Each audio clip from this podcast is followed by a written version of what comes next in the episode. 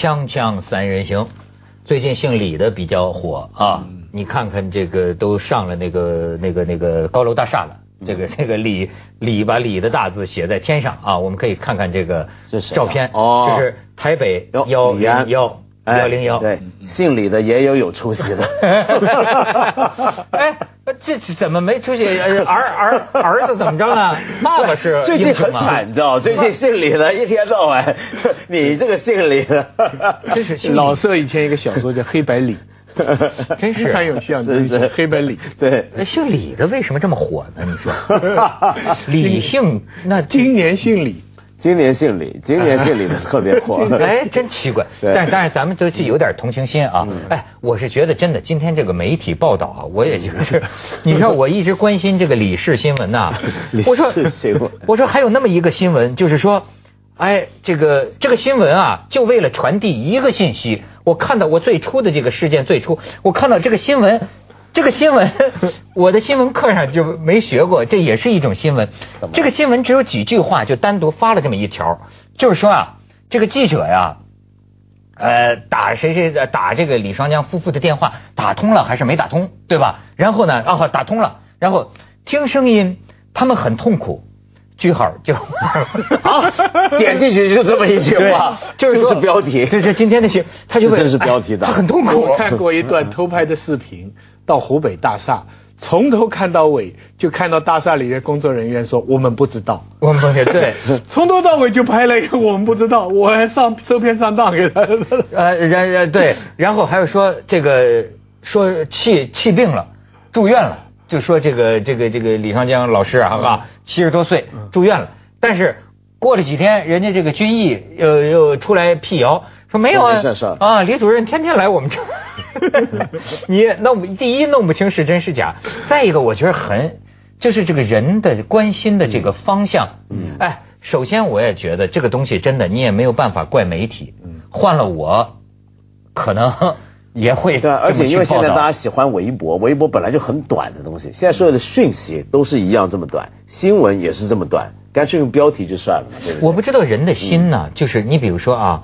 就不管这些啊，假如说，就说，要是谁家出了一个什么事儿，嗯，哎，你看哈，包括公司里，大家八卦一个人出了什么事儿啊，确实有一种心理，这个你不能不承认，就是呃，唯恐这个事儿轻了，看热闹不怕事儿大，然后呢，就是特别爱打听的就是他怎么样啊，他他一定很难受吧，呃，你知道吧？本公司都有这样的，我就说这个人人与人之间这个八卦的时候，你注意没注意？我们是有这么一种心理的，就是会关心他是不是很难受啊。所以这就是日常大家慈悲心不够嘛，对不对？对这种，这个还有还有一种可信吗？不不不，还有就是可关心的事情范围太窄嘛。嗯，因为在在上面一点你关心不了。在下面一点又不值得你关心，所以这种情况一般是省部级啊，还有像这种的知名人士就成为就是水浒模式的。我上次讲我我们讲过嘛，就是在高衙内民众心里，这有点可悲。一方面我们感慨中国文化真是了不起，一千年到现在没什么变化；另外一方面我们也感慨。真是没什么办法。一千年前的欧洲跟现在，我们革命了好几回了，这还这个五百年前欧洲到现在已经全变了。我们中国真是超稳定，到今天还是一个什么官逼民反啊这之类的这么一个行为思想模式。我们既佩服我们的古人的文明了得，嗯，有今天。但是但是同样是这样，你说不变的文化，我们就出得了像李安这种人。对对对，他是他真的是能变的。我觉得真有意思。台湾人啊，特别以李安为骄傲。当然，这个真有意思。我见到的每一个台湾人呐，都是哎呀，李安，然后就是说李安什么加油啊。然后你看李安得了个最佳导演奖啊，台中市长胡是叫胡志强吧？胡志强嘣一下就从医院住院的病床上跳起来了，啊，感激啊，感动啊。说这个这个李安，嗯，颁奖礼之前就给我打电话，说如果有机会今天上台会感谢台湾。他说的一个话呀，让我们这个大陆人听着很陌生。他就说还台湾公道。李安得了最佳导演奖，凭着这个片子啊，当然是因为《少年派》这个是在台中那个就帮了很大忙拍这个片子。但是你看台中的这个政治人物，他的这个反应就感觉。台湾扬眉吐气，还台湾公道，还了台湾公道，有政治理由。因为当时胡志强跟马英九啊，他们支持李安拍这个片的时候，是用了政府力量支持的啊。那当时被民进党骂，很多民进党人就说这个不是浪费工厂吗？怎么样怎么样怎么样？就骂了一大通。所以现在他所谓的为台湾平反的意思，其实就是为他国民党平反，就这个意思。所以你没看今天报纸，他们马上就去访问那些民进党当时骂。骂的那些人说，那些议员现在就很尴尬。没有啊，我觉得李安很好了。他以前拍的呃，然后讲了一个吴宇森的片子啊，说他拍的戏我都喜欢看啊，什么就变成这样。我一直相信一个道理，说你要做出色的事情，一定会有人反对。嗯，但是李安让我看到了一个非常罕见的特例，就真的很少人反对李安。嗯，没人骂啊，哎，就是很少人，至少可能人有的人心里有一些不好，呃，心里有一些，比方说嫉妒啊，或者甚至是有些不满啊，或者什么什么，但是你上不了台面，对，你能上台面，这个这个来说李安批评他的，这李安怎么能到这个境界？他到了一个什么地步嘛？嗯，他到了一个地步，连在印度啊，就是大全国范围印度都在欢迎他。他这部片子最好卖的是两个地方嘛，一个是中国，一个是印度。对，他昨天在那个颁呃前天在颁奖礼上面，他最后那句是 Namaste 嘛，Namaste 就是印度人打招呼的方法，印度人开心的不得了，让他感谢印度团队，然后印度人呢视之为把几乎要抢说是他们的国宝那种感觉。然后呢，我还看了一个印度的一个年轻的学生写一个东西，我觉得很有意思，这采访，因为他这个片不是也在印度拍嘛？对。他在印度拍，你记不记得有一场就是在那个庙里头拍那个印度那个庙嘛？开头的时候，那当时呢，李安在印度的团队呢，其实是请了一个大学的一组学生帮忙，然后其中一个年轻的念大学的学生呢，是当他的一个助手翻译，然后咱这个人就出来说说李安怎么样？说哎呀，我没见过这么谦逊的大牌导演，说。呃，我们在食堂学校食堂吃饭，他就跟着我们排队打打饭。嗯，然后呢，说拍到那个那个庙的那场镜头啊，说站的那个台子只有李安摄影师跟他这个年轻人三个人在够站站在上头。然后李安看了那个镜头拍好了，问一问摄影师觉得怎么样，可好？然后他又回头问这个年轻学生，这是个助手，就当地聘用的一个实习生，说你觉得行吗？就问他这个，然后那个学生惊呆了，说怎么有这样的导演？都达到这程度，人家 这个我这个从一个特别俗的角度上来讲啊，这是啊，就是这个人呐，这个不能牛逼哄哄，牛逼哄哄的人呢，哪怕你特别有才能，特别有成绩，但是呢，你不会那个万方来仪，你知道吗？你不会大家都那么心服口服的愿意这个捧你的场。嗯，哎，我要说的雅一点啊。这是不是也可以说是中国儒家的成功？哎，那他是君子。外表的这个柔软，你注意李安，我认为很重要的一点呢，这个人心里并不见得柔软。对，所以他外表的这个，所以他外表非常儒雅，可他心里更加道家，而且有很多的西方概念，对不对啊？所以他，但是他的外表，而且他真是发自内心，他这个不是做出来的。你也很难说是道家，就是呃，我最近看了一个陈文茜呃访问这个李安。然后陈文宪挺会问问题，说这个我就直说啊，有一个在不同就是不同的人了解你的人，他们对你的这个评价，比如说焦兴平就说说他拍《卧虎藏龙》，实际他拍的就是他自己，说他拍的就是周润发，他就是心里喜欢章子怡那种肉体，但是他又不敢，所以他就拍。然后后来说他拍那个断背山。就是拍的他自己，他心里想出柜，但是他不敢。也听过。对，然后呢，第三个说梁朝伟不是咱们的好朋友舒国志啊，舒国志说他说他呀，其实自己老想到大海上去冒险，可是他不敢。然后最后呢，这个李安的回答是，我觉得呢，第三个比较准确。他说他说因为当年舒国志啊，在美国他们是一块玩的这个穷哥们儿。对，他说舒国志呢。比较了解我，就说我这个比较那想冒险。那对，不过李安呢，他真的是很看很多跟他合作的演员啊、导演都说他是一个脾气特别特别好的导演，就几乎在片场是不骂人，特别冷静，然后特别的好像人家别的导演急疯了要重拍啊什么东西，他都是很平静，好像没有什么太大的情绪反应。不过我觉得这个还这个我就不知道他为人怎么样，我们不认识他，对不对？这不好讲。但我再回头想他一路以来走的路啊，他现在当然是华人导演之中国际声誉最高的嘛，因为有两个柏林的金熊奖，两个威尼斯金狮奖，五座英国皇家学院奖，然后两次奥斯卡的导演奖跟一次最佳外片，没有人有他这个荣誉了。但是呢，你看他得奖这些片，一直以来他在拍什么呢？就我们上回不也讲这个吗？说他几乎是让你觉得他怎么什么题材都能搞定。他拍理智与感性，拍的比所有英国导演拍的都像英国片。嗯。然后他拍武侠片就是卧虎藏龙，他能够跑到美国中部拍一个冷门的不得再冷门的一个断背山那样的故事，牛仔的同性恋故事。嗯。然后拍色戒。然后拍胡适托，当然这个可能不不好看，然后那个绿绿巨人也不好看，但是他到底都敢拍。到了现在呢，他拍到就是人拍好了，去拍动物了。嗯，就这这很奇怪的一个人，而且他那种夸文化，你比如说呃，跑到英古代的英国，然后以前美国的中部，然后现在又一一些印度人的题材。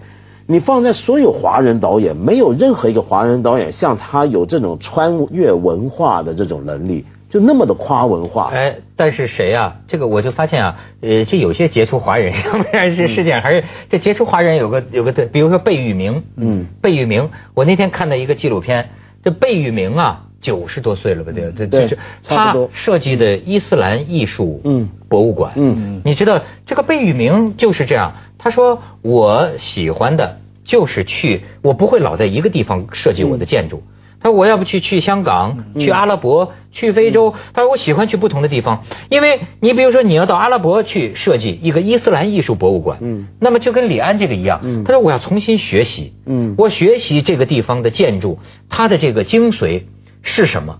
然后你知道，哎，他设计的那个伊斯兰艺术博物馆真的很漂亮，嗯，真的很漂亮。我见过那个图，你见过那个图吧？我见过很很漂亮，很漂亮。哎，但是呢，特别有意思的是，他发现的、看到的这种这个伊斯兰的这种呃古古代建筑啊，他注意到的是什么？我觉得他注意到的还是贝聿铭。为什么呢？你看啊。伊斯兰建筑咱们都知道很漂亮的装饰什么这些啊，几何图文，哎，他都没看到。但是呢，他说我看到的是几何图形。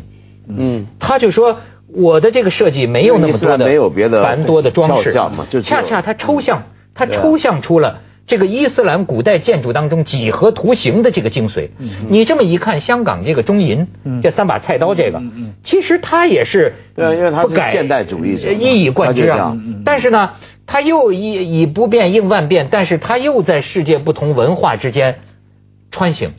所以咱们先去一下广告，锵锵三人行广告之后见。所以我看到中国有些微博上为李安叫屈呢，说是这个什么。Argo 就逃离德黑兰，说比这个李安的少年派差远了。呃，其实我倒也不这么看，我不这么看。嗯，不见得。我我就觉得这个，你看逃离德黑兰，嗯，能够得奥斯卡奖啊，这再次说明啊，这个奥斯卡奖它其实是现实主义的，你觉不觉得有点？呃，那个或者是有点批判现实主义。不，他们也非常正直。对，很强调美国的这个政治。嗯，不过我自己看了这次他最后九个提名里边三部政治非常强的电影呢，我觉得美国的政治还是非常的怎么来说，还是保守。嗯，还是还是他自己的，他容不得复杂性。比方说那个呃追捕拉登那个电影啊，那凯瑟琳那个那个导演非常棒，那个女导演阿凡达那个拆弹部队得了奥斯卡奖。嗯。他的那个电影尖锐的什么地方？就是说他描写了这个逼供，嗯，就是为了抓拉登，美国人在在在这个阿富汗酷刑，嗯，你看他他这林肯，Spielberg，嗯，整个电影啊拍的艺术上也很成功，这个非常细，但是他写出了林肯的为了达到一个正当的目的。比方解放黑奴，对，使用了一些今天看来不正当的手段，比方说他差几个选票，嗯，可以买票，买票啊，就是许诺官呐，以后我给你什么州的一个什么官呐，而且最重要，他中间说假话，说假话，那对方那个谈判的已经已经来了。对。但是要是知道他能够谈了，马上结束战争了，他就要失去一部分共和党的保守派的支持了。他就把这批人在在船上在那里搁置起来，甩掉，然后做一个假证。他这个假证其实是有可能要被弹弹劾的，哎，要要要要要失去。那总之是为了一个正当的目的，采用了不正当的手段。结果，美国的主流政治，我这个六千，我不知道他们是有意无意，但六千多个评委的共同选择，选择了一个阿狗，阿狗在里面，当然他也有点小小的骗人，但是他总体来说，他没有像另外两部揭示美国政治的黑暗面那么多。对，所以美国的评论是说阿狗是个为 CIA 平反的片，结果你在招骂招的很厉害。对对，但是。林肯呢，我倒觉得还好，为什么？因为美国林肯对他们来讲，就等于我们这儿说说孙中山、说毛泽毛泽东差不多，这回就从小到大看到。毛泽东还不一样，跟孙中山对可能差不多。然后呢，所以他们呢，呃，过去关于林肯的故事听太多了，已经有很多这个林肯的另一面的东西出来，但是大致上拼凑出来那个图景就是这样，他有小侠，嗯，但是不失大节，就是这样的一个状态。但我觉得他最保守的是什么呢？还是比如说有一个导演的片子，我觉得很好，这回也提名好几个，但铩羽而归的，就是那个呃，Michael Haneke 那个德国导演，奥地利导演，爱阿莫。哎，他没得最佳外语片吗？他得最佳外语片，大家中间还提名好几个，他的最佳导演、最佳片子都没有。但现在是很厉害的电影，就是但是那个才是最违反好莱坞的，就是因为。没有人这么拍一对老年人的爱情，大家都会说什么黄昏啊，美好到温情到这，他不，他完全反过来，揭露了那种阴暗冷酷，人到生命尽头的那种悲惨，那种残忍，那是很厉害的一部电影。但是这个他就上不是不上美国那个上上一次得奖的最佳外语片是以色列的那个 Footnotes，也非常厉害，哇，那个那个片子也是非常厉害。所以你说这个好莱坞啊，它是一大俗吗？它好像又有点这种关注现实性。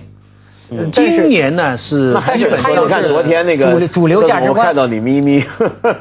呃，那那那那那那那个被人骂的一塌糊涂 啊，那个是不大好。我也觉得他们怎么这样编的？太俗了，这个有点太过分了，太三俗了，真是为了 搞笑。最最后他们你知道怎么报道吧？那么香港呢，首先把翻译呢。就翻的比较含蓄，叫陆波波，然后就是说为了表彰女演女演员们在影片当中的无上妆镜头，这算什么名堂吗？我觉得这个是一个败笔，而且这个是一个败笔。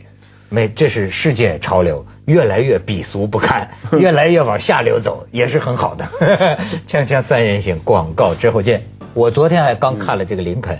他，你看啊，也呃，我觉得也能够反映一些啊，美国这个早期啊，就就一八六五年那个时候，议会里的一些状况。